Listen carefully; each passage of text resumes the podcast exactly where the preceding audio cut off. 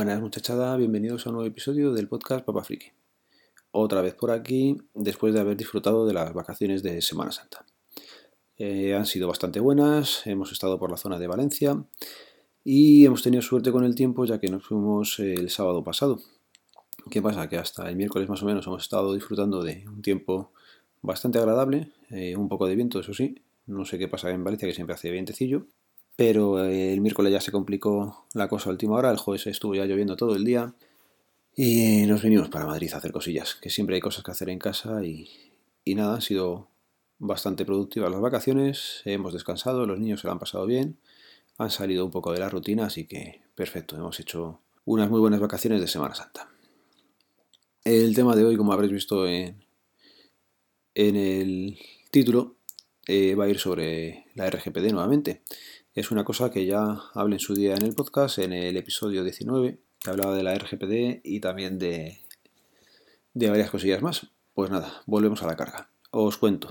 Eh, sabéis que mi hermano tuvo un accidente en febrero y por protección de datos, por ejemplo, no podíamos sacar la moto del depósito municipal nos pusieron bastantes pegas. Como demostrabas que tenías autorización para sacar la moto cuando tu hermano estaba inconsciente? Bueno, pues yo llegaba allí y se lo explicaba, oye, mira, mi hermano ha tenido un accidente con la moto, queríamos ver cómo está la moto, a ver si... No, no puedes ver la moto. ¿Por qué no puedo ver la moto? Si es mi hermano y queremos saber si está la documentación dentro, por ejemplo, que me la perdieron los municipales al final, pues no puedes ver la moto. Eh, necesitas eh, autorización de tu hermano. Digo, a ver, mi hermano está grave, está prácticamente inconsciente. Yo le dije que estaba inconsciente para facilitar las cosas y me decía que no podía que no podía retirar yo la moto si no tenía una autorización de mi hermano. Digo, mm, a ver cómo lo hacemos, porque si él está inconsciente, no, pues eh, me tienes que dar un informe médico en el que diga lo que le ocurre. Muy bien, te tengo que dar a ti un informe médico, por ejemplo, con los datos de mi hermano, basta y más o menos es comprensible, diciendo lo que le ocurre. No, aquí ya no es comprensible, porque si todo esto cuando vas de baja te lo ponen con códigos para que sea más o menos privado, no tiene mucho sentido que tú me pidas un informe en el que quieres que te dé esos datos.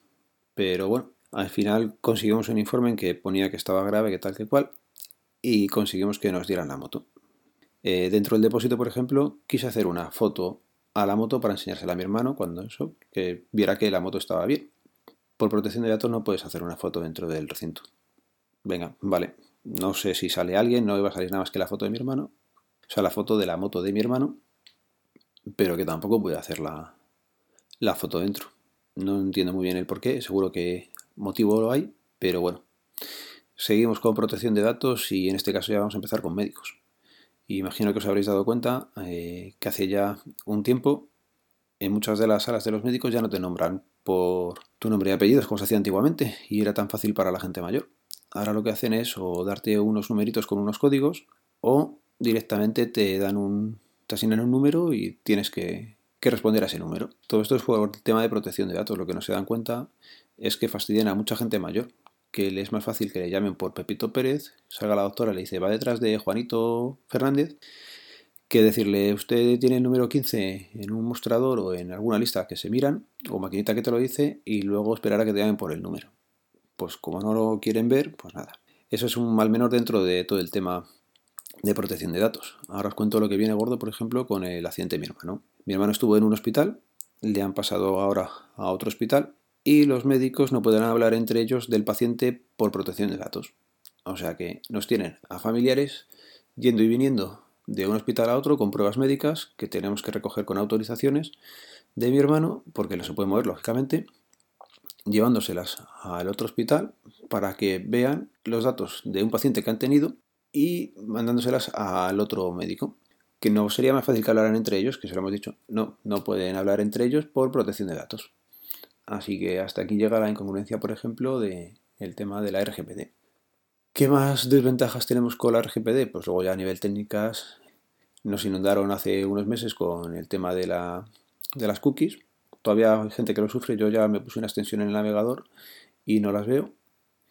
¿Qué más problemas con la RGPD? Que me acuerdo ahora mismo. Pues es que básicamente es esa, la de mi hermano y todos los problemas que hemos tenido. Ah, bueno, claro, si luego venía alguien a verle, pero no le habíamos dicho la habitación, en el hospital tampoco se lo pueden decir.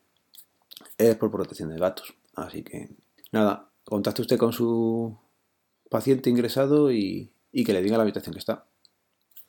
Y si no puede contestar, es que eso es la leche, macho. ¿Qué más? ¿Qué más? ¿Qué más?